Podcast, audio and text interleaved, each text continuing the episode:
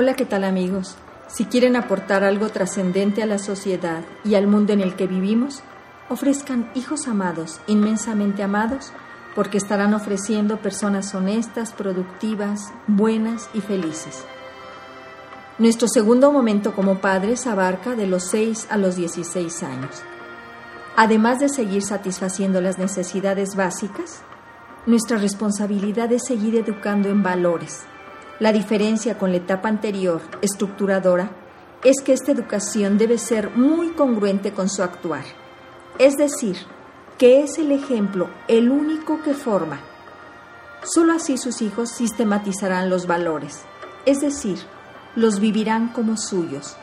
En esta etapa, otra función muy importante son los límites. Estos deben ser muy firmes y no por ello dejarán de ser amorosos y respetuosos de su dignidad humana.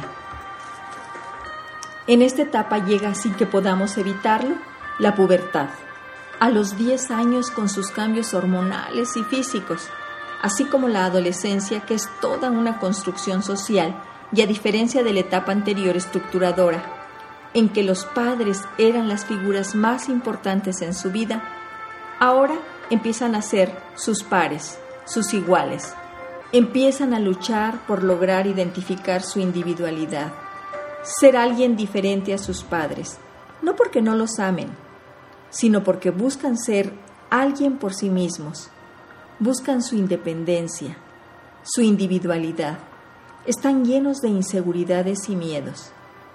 Te toca a ti como padre y madre acompañarlos y evitar el sermoneo, ya que con ello el mensaje que les envías es no confío en ti ni en los valores que te he enseñado. Eviten las comparaciones con ustedes y con otros, ya que el mensaje enviado es, tú eres inferior, y con ello su autoestima se verá amenazada.